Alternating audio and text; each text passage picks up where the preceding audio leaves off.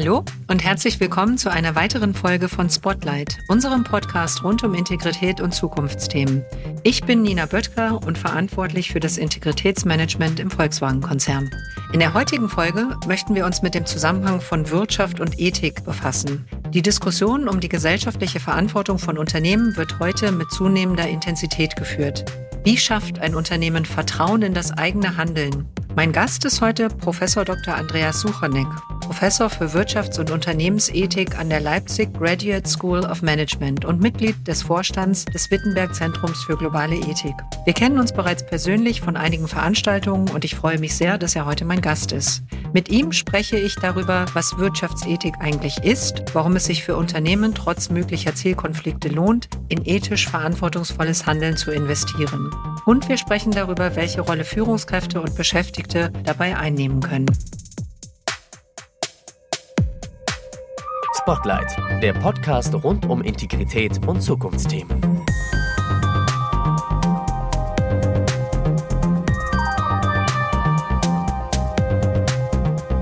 Gemeinsam gehen wir in den Dialog. Offen, direkt und ehrlich. So, lieber Andreas, herzlich willkommen. Ja, hallo Nina, schön dabei zu sein. Du bist Professor für Wirtschafts- und Unternehmensethik und wir haben uns in Wittenberg an dem Zentrum für globale Ethik kennengelernt, was du leitest. Teilst du mit uns einen Blick hinter den Vorhang, was dich ganz aktuell auch vielleicht an dem äh, Center für globale Ethik beschäftigt? Wir haben 2017 gemeinsam mit vielen Gesprächspartnern auch von Volkswagen einen ethischen Kompass entwickelt. Und mit dem beschäftige ich mich seitdem und auch ganz aktuell. Der ethische Kompass hat im Zentrum die Idee Do No Harm, also andere nicht schädigen. Mhm. Und ich stelle fest, dass es in der heutigen Zeit fast noch wichtiger ist, als es immer schon war. Bei Volkswagen erklären wir den Mitarbeitern und Führungskräften auch Integrität immer mit dem inneren Kompass, der mit den Werten und Prinzipien des Unternehmens im Gleichklang läuft. Konkret sagen wir, Integrität bedeutet Dinge anzusprechen, die nicht in Ordnung sind. Du interpretierst den inneren Kompass ja jetzt ein bisschen anders. Do no harm. Wo siehst du da den Unterschied zwischen dem aktiven Ansprechen von etwas und dem keinen Schaden zufügen? Naja, wenn ich etwas nicht anspreche, was ansonsten Schaden anrichtet, bin ich ja auch dabei, Schaden mitzubewirken. Mhm. Und sei es durch Unterlassung. Das kennen wir ja sogar aus dem Recht, dass äh, unterlassene Hilfeleistung oder andere Dinge, die, wenn sie nicht getan werden, zu Schädigungen führen, sogar unter Strafe gestellt werden. Und das heißt, do no harm ist etwas eigentlich sehr Aktives. Es klingt manchmal so passiv, ist aber eigentlich etwas, was bedeutet, dass ich mich auch darauf vorbereite, denn es ist oft überhaupt nicht einfach.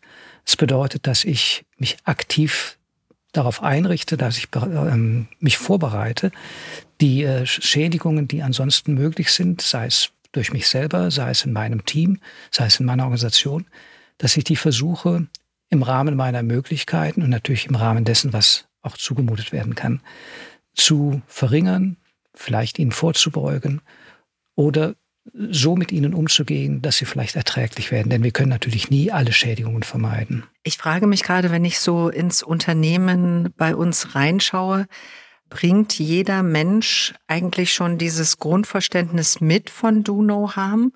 Oder ist Integrität eigentlich nur was für Menschen, die den richtigen Kompass bereits in sich tragen? Also sagst du, das kann man lernen oder ist das grundgegeben in jedem Menschen verankert? Ich vermute beides. Ich bin da nicht wirklich Experte. Ich glaube aber schon, dass es einige Gemeinsamkeiten von nahezu allen Menschen gibt. Es mag immer Ausnahmen geben. Es gibt Menschen, die haben überhaupt keine Empathie, genauso wie es Menschen gibt, die komplett unmusikalisch sind. Ähm, aber ich glaube schon, dass fast alle Menschen, und zwar auch schon sehr früh, ein Gespür dafür haben, wie wichtig dieses andere nicht schädigen ist, mhm. und zwar aus einem ganz einfachen Grund. Keiner will selber geschädigt werden. Jedenfalls kein halbwegs vernünftiger Mensch. Und das geht auch schon in den allerersten Lebensjahren los. Ich glaube, damit wird man geradezu geboren. Was aber unverzichtbar ist, ist, dass wir ein Leben lang lernen, und es hört wirklich nicht auf. Ich bin weiterhin fleißig dabei, das zu lernen. Dass wir ein Leben lang lernen, was bedeutet das denn? Do no harm. Und zwar einfach deswegen, weil im Konkreten sich ja die Welt weiter bewegt. Wir haben heute Digitalisierung, wir haben Globalisierung, wir haben Klimaprobleme. Das, was du beschreibst, ist ja etwas sehr Persönliches. Ne? Also jeder Mensch lernt und jeder Mensch denkt für sich selber, ich möchte nicht geschädigt werden, also schädige ich lieber den anderen auch nicht. Aber was meinst du denn, warum sollte ein Unternehmen das Thema Integrität, Ethik wichtig nehmen? Erstens ist ein Unternehmen eigentlich eine klar definierte ähm, Gruppe von Menschen, die zusammenarbeitet. Und schon diese Zusammenarbeit wird nur funktionieren, wenn wir nicht ständig aufeinander einschlagen, wenn wir nicht ständig nur im Konflikt miteinander leben, wenn wir, um ein Lieblingswort in der Hinsicht von mir zu benutzen, wenn wir einander vertrauen. Also schon innerhalb des Unternehmens ist es so, dass ähm, dieses Do-No-Harm-Prinzip elementar wichtig ist. Das gilt aber genauso, wenn wir an alle, wie sagt man heute, Stakeholder denken, also alle, mit denen das Unternehmen etwas zu tun hat, auch zu tun haben will. Ob das Kunden sind, Investoren, Analysten, Gewerkschaften, ähm, Staatsbedienstete, Journalisten, also alle. Und wenn man mit denen zusammenarbeiten will, und sei es, dass sie einen in Ruhe lassen. Ich nenne jetzt zum Beispiel mal NGOs. Möchten wir ja gerne, dass sie jetzt nicht einem irgendwie die ähm, Fabriktore boykottieren und ähnliches mehr. Mhm. Wenn man sowas will, dann muss man irgendwie mit ihnen zusammenarbeiten. Ich nehme mal das Kundenbeispiel. Wenn ich will, dass Kunden meine Produkte kaufen, dann muss ich ihnen was anbieten. Also mit ihnen kooperieren. Mhm. Natürlich müssen sie auch im Gegenzug mir was anbieten, nämlich ihr Geld. Und das heißt, es ist für ein langfristiges Kundenbindungsmanagement sehr sinnvoll, die Kunden nicht zu schädigen. Denn dann kommen sie nicht wieder, dann klagen sie womöglich, dann äh, schreiben sie auf allen möglichen Portalen, wie sie geschädigt worden sind. Und das kann das Unternehmen nicht wollen. Ich denke, zwischen schädigen und nicht schädigen liegt ja auch noch eine ganz große Bandbreite. Und da ist für mich immer sehr wichtig das Thema Vertrauen. Du hast einmal in einem unserer letzten Gespräche auch gesagt, dass Vertrauen auch ein Vermögenswert ist und Vertrauen auch etwas ist, das hast du nicht gesagt, aber das füge ich jetzt mal hinzu, Vertrauen auch etwas ist, was man sich durch Integrität und das Richtige tun auch erarbeitet ein Stück weit. Was meinst du damit, Vertrauen ist ein Vermögenswert? Mit wem immer ich zusammenarbeiten will, und das können Geldgeber sein, das können Lieferanten sein, das können meine MitarbeiterInnen sein. Mit den Menschen werde ich umso besser zusammenarbeiten. Und das heißt auch umso erfolgreicher sein, je mehr wir uns wechselseitig vertrauen können. Das, der Kern des Vertrauens ist nach meinem Verständnis, und das ist jetzt nicht nur eine subjektive Idee oder ein Gefühl, sondern eine durch Forschung, auch wirklich jahrelange Forschung, ziemlich gut etablierte Einsicht, der der Kern von oder der Grund von Vertrauen ist Respekt. Und zwar Respekt im Sinne der Nichtschädigung.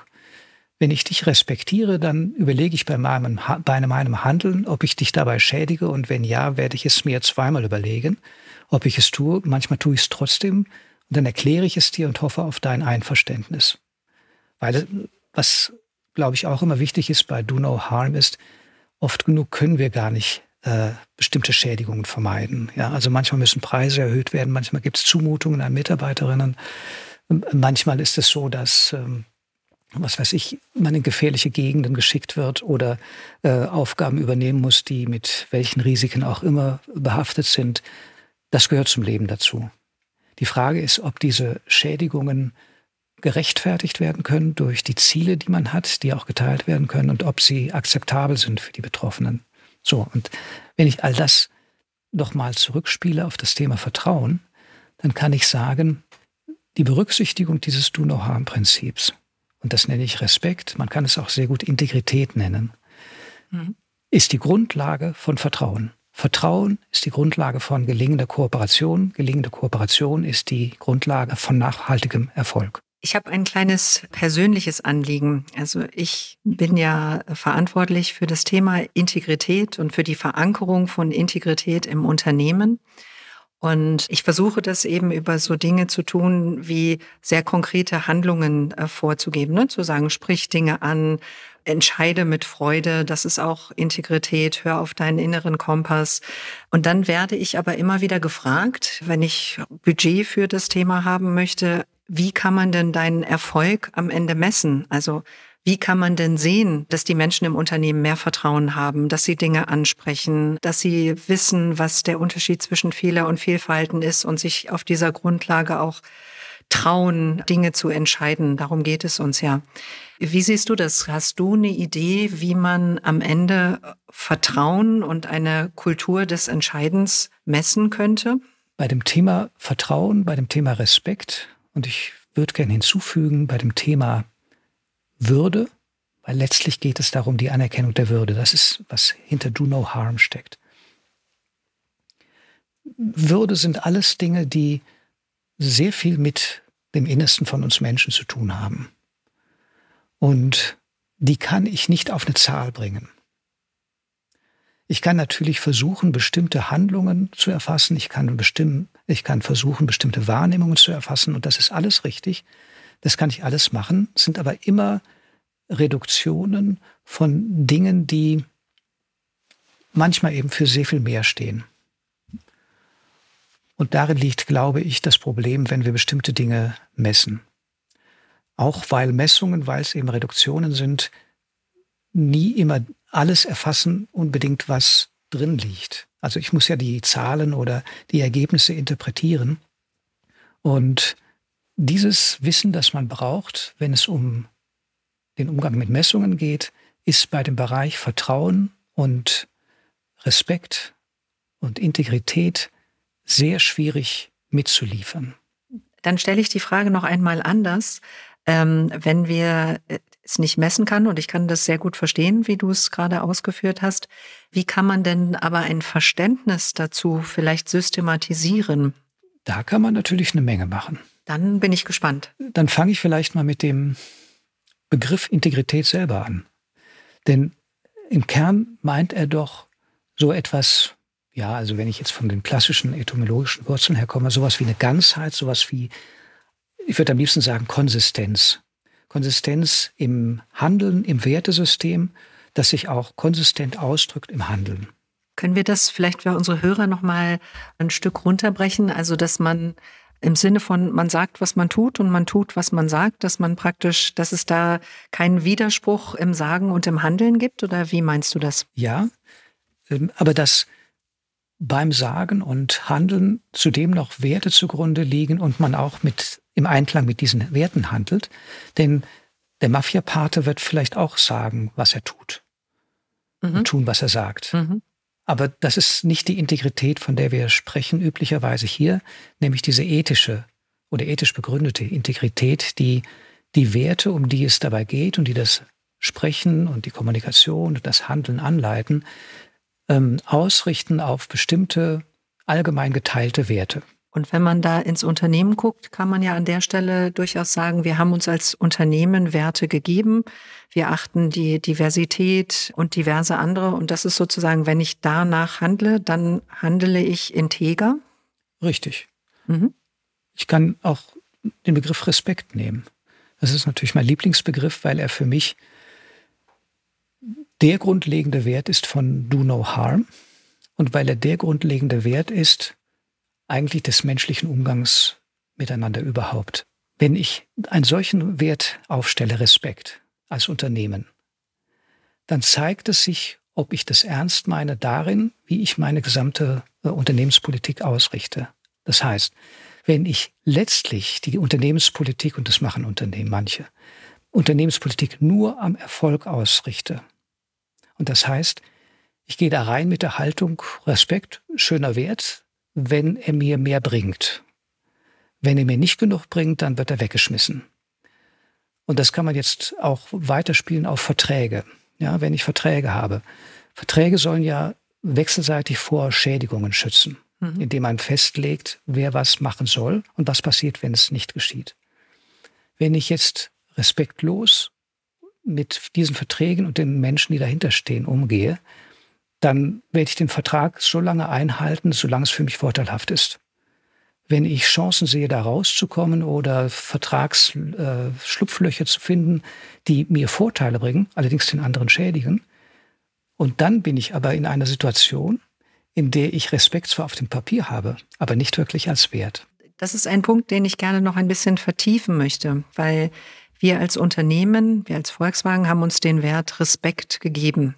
Aber Unternehmen sind ja letztendlich keine abstrakten Organisationen, sondern ihr Handeln wird immer bestimmt von den Menschen. Und ich sag mal so, wichtige Übersetzer von den Unternehmenszielen und Werten sind ja die Führungskräfte, die von vielen angeschaut werden als Vorbilder und die, die, die praktisch die Themen in die Realität übertragen. Welche Voraussetzungen brauchen Führungskräfte und wie können Sie dazu beitragen, Vertrauenswürdigkeit des Unternehmens zu stärken? Was können Führungskräfte tun? Also gerade Sie können natürlich eine Menge tun weil sie als Führungskräfte ja, ja eben Führungskräfte sind. Das heißt, sie führen andere Menschen, leiten sie damit an, sind für sie Vorbild und repräsentieren ja auch das Unternehmen. Und um das gut tun zu können, fallen mir folgende Dinge ein. Das erste ist, glaube ich, Selbstvertrauen, auch Selbstrespekt. Damit, glaube ich, geht's los. Wenn ich mir selbst nicht traue, wenn ich keinen Selbstrespekt habe, kann ich es auch nicht anderen vermitteln und ausstrahlen.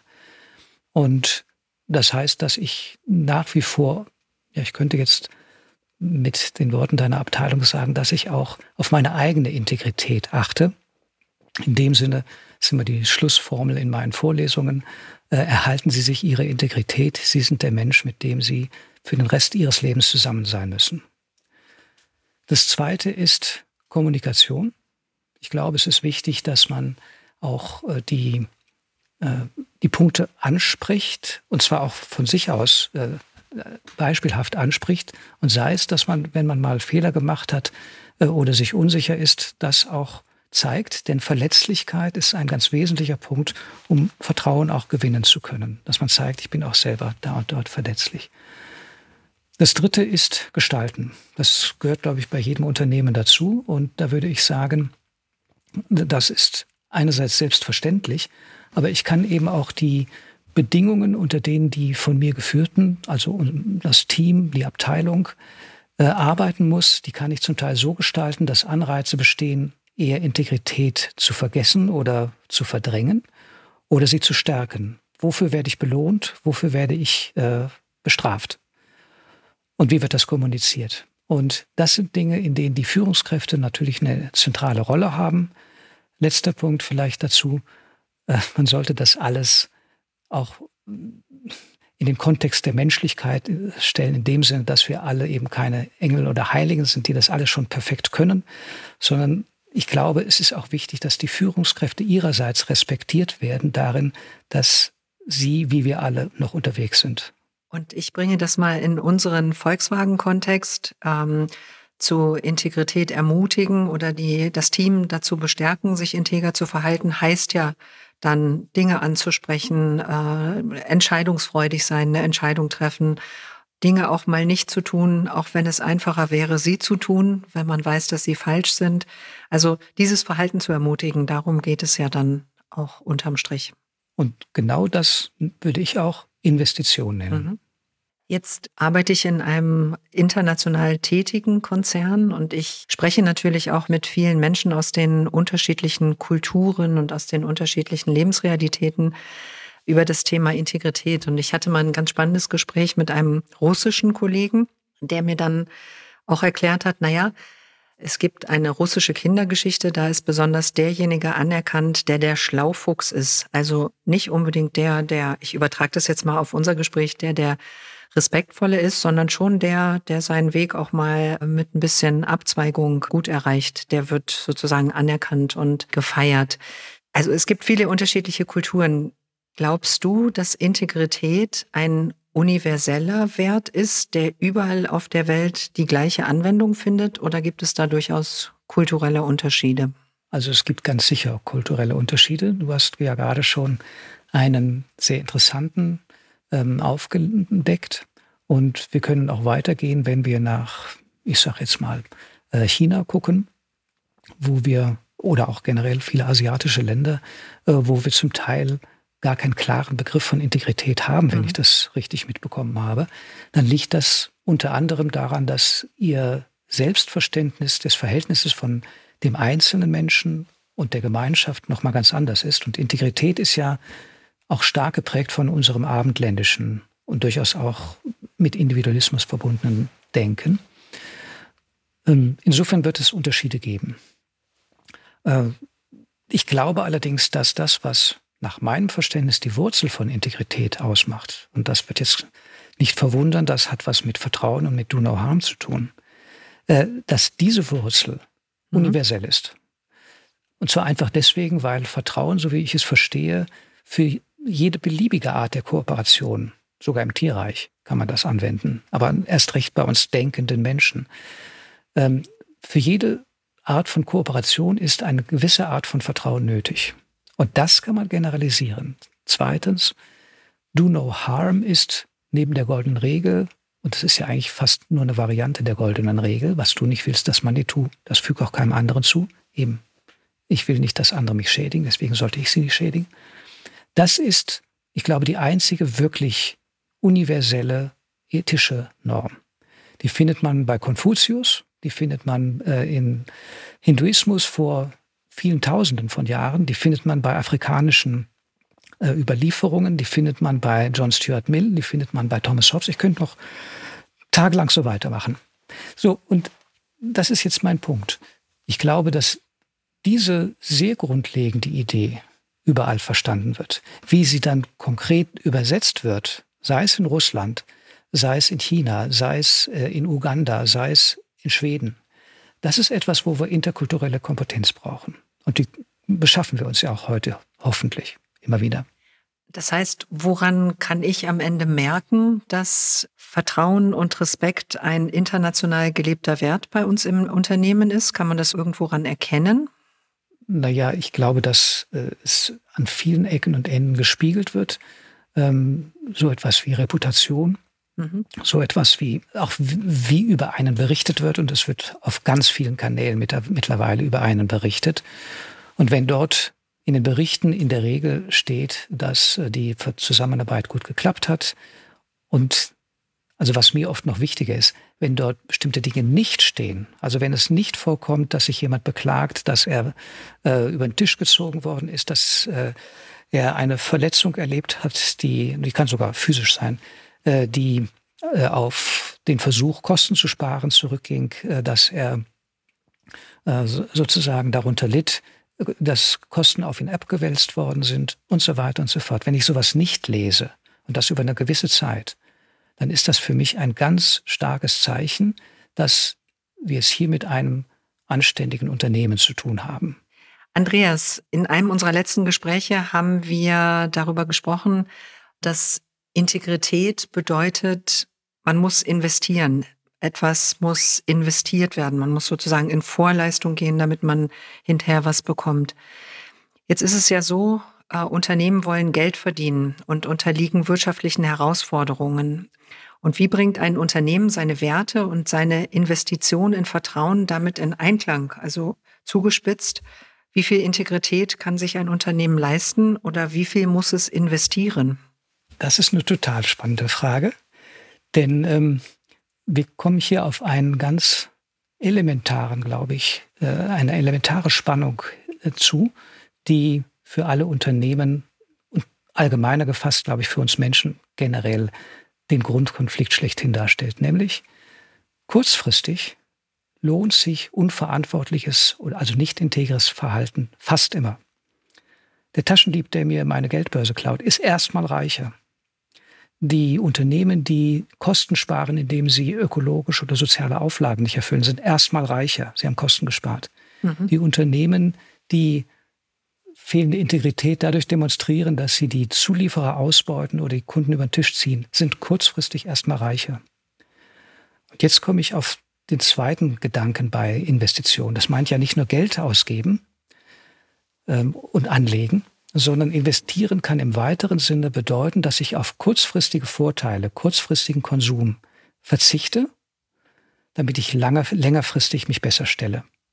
Und das ist in der Tat genau der Fall bei Integrität und Vertrauen, denn es bedeutet, dass ich mich kurzfristig beschränke.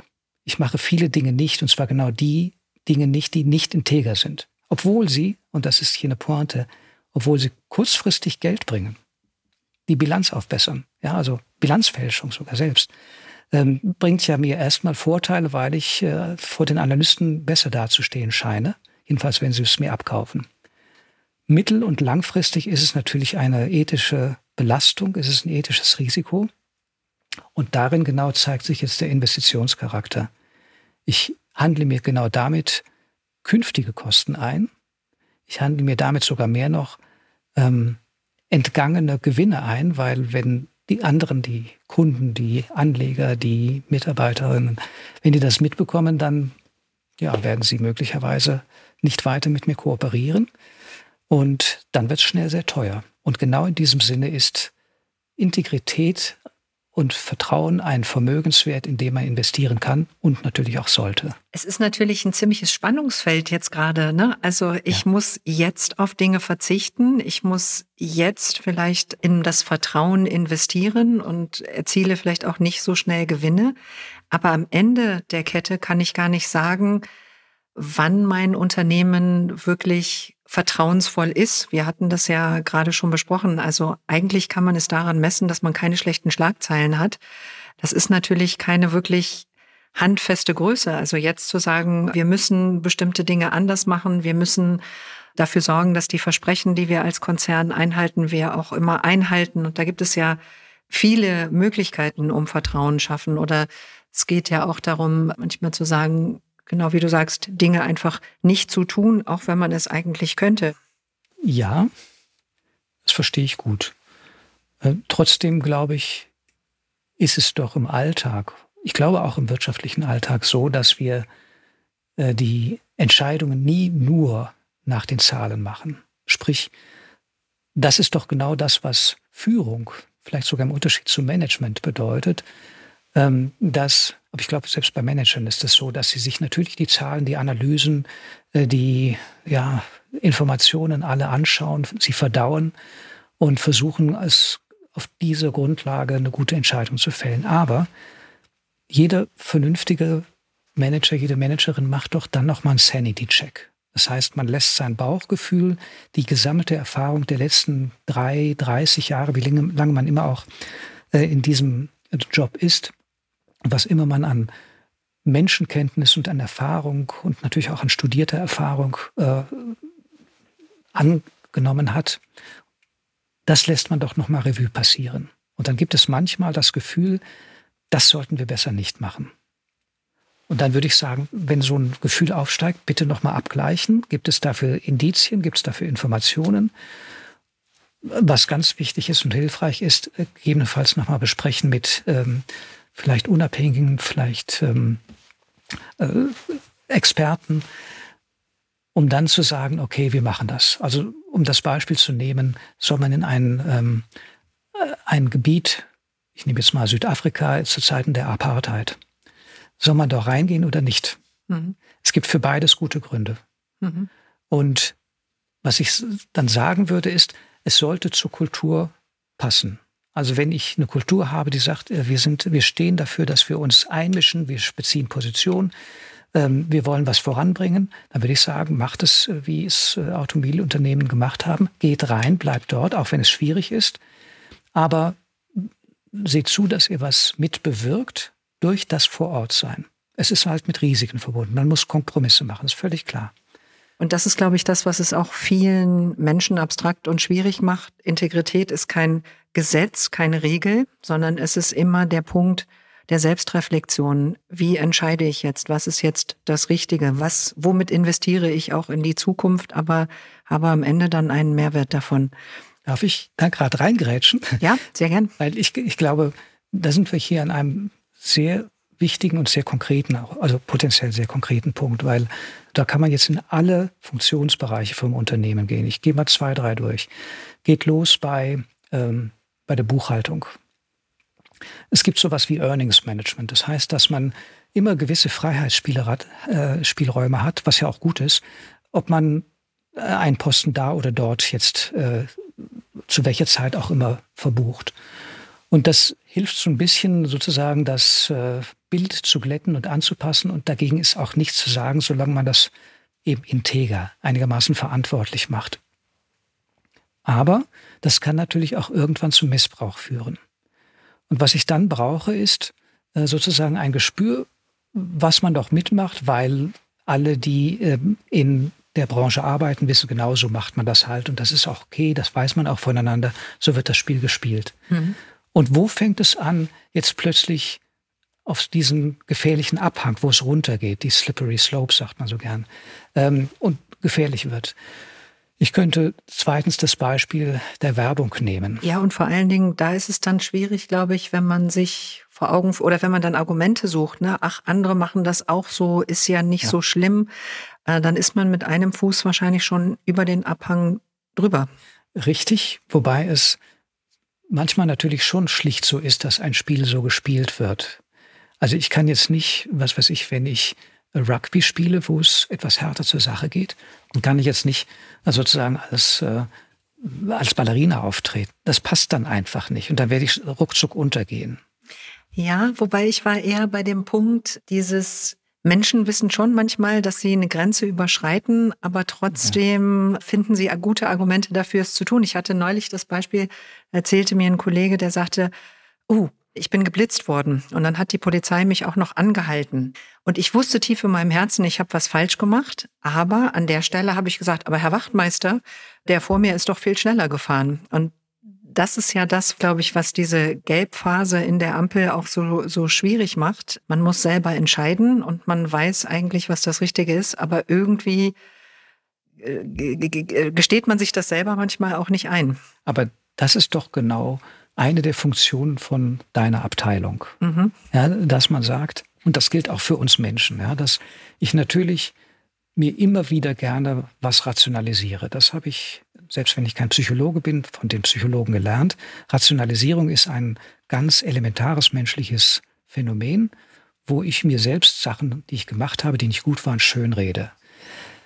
Aber was wir Menschen auch können, ist, dass wir lernen, damit umzugehen und auch äh, trainieren, nicht in diese Falle, denn es ist eine Falle, zu mhm. geraten. Mhm. Und dazu hilft es enorm, dass ich erstens Selbstreflexion betreibe, aber zweitens auch mit anderen Menschen darüber rede und jetzt übers, aufs Unternehmen übertragen, dass ich dort Menschen möglicherweise im Unternehmen selbst, vielleicht aber auch als einen wie immer gerateten Beirat, äh, sozusagen angedockt, ein bisschen unabhängiger habe, die solche Warnhinweise geben, die das kritisch reflektieren, die auch sagen, Leute, wir sind hier gerade dabei, äh, nach außen in eine Weise zu kommunizieren, die uns nicht gut tut. Ich würde gerne noch einen kleinen Ausblick geben unseren Zuhörern und auch etwas Persönliches fragen.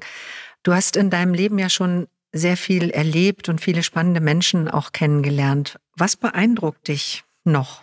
Also es gibt viele Sachen, die mich beeindrucken können. Eine Sache, die mich eigentlich immer beeindrucken kann, ist, wenn jemand, was immer es sei, solange es hinreichend ethisch vertretbar ist, professionell macht. Mhm. Ja, und das kann sein, dass man äh, Musik macht, dass man äh, in der, im Umgang mit Kunden ähm, wirklich genau dieses feine Gespür hat, die Leute zu gewinnen, ohne sie sozusagen zu manipulieren und zu greifen, um es mal zu sagen. Und auch bei Unternehmen finde ich es immer wieder faszinierend zu sehen, wie sehr viel mehr, als man das oft in der öffentlichen Diskussion wahrnimmt, wie viele Menschen es da gibt, die sich dafür engagieren, Leistung zu erbringen in einer vernünftigen, also in einer anständigen Weise. Eine schöne, inspirierende Zusammenfassung. Andreas, gibt es etwas, was dir noch wichtig wäre, unseren Zuhörern mitzugeben? Gibt es noch etwas, worüber wir bislang noch nicht gesprochen haben, was dir aber wichtig ist? Ich habe gerade gestern äh, einen Artikel von The Atlantic, das ist so eine ähm, US-amerikanische, wir es mal Monatszeitschrift, ein ähm, bisschen vergleichbar vielleicht mit der Zeit, ähm, einen kleinen Artikel gelesen über die Dankbarkeit, äh, wo der Autor geschrieben hat, ähm, wie man dankbar sein kann, auch wenn man sich nicht so fühlt. Und dann war ein Satz drin, der hat mich ein bisschen umgehauen. Nämlich Dankbarkeit ist kein Gefühl, sondern eine Praxis. Mhm. Und das fand ich faszinierend. Und zwar aus folgendem Grund. Erstens, mittlerweile würde ich tatsächlich auch sagen, wenn wir dankbarer durchs Leben gehen, wird das Leben für alle schöner, auch für uns. Das ist aber nichts, was einfach so passiert, es ist kein Gefühl, auf das wir einfach warten und dann übermannt es uns, sondern es ist etwas, was, und jetzt bin ich zurück beim Thema Integrität, wie Integrität eine Haltung ist, die tatsächlich durch tägliches Einüben sich stärken lassen kann und die dann die Welt verändert. Das finde ich das allerschönste Schlusswort. Vielen Dank, lieber Andreas. Es hat mir total viel Spaß gemacht, heute mit dir zu sprechen. Es war sehr inspirierend. Dankeschön. Ich danke dir. Liebe Zuhörerinnen und Zuhörer, ich hoffe, dass Ihnen diese Folge rund um Integrität, Ethik, Wirtschaft und Vertrauen gefallen hat. Wenn Sie einen Kommentar oder eine Frage haben, senden Sie uns gerne eine E-Mail an integrity@volkswagen.de. Abonnieren Sie auch unseren Podcast-Kanal, so verpassen Sie keine neue Folge. Ich freue mich, wenn Sie auch bei der nächsten Ausgabe von Spotlight wieder einschalten. Spotlight, ein Podcast der Volkswagen Aktiengesellschaft. Spotlight erscheint regelmäßig auf iTunes und Spotify. Weitere Informationen zum Podcast, zum Integritätsmanagement der Volkswagen AG und zum Strategieprogramm Together for Integrity finden Sie auf www.volkswagenag.com.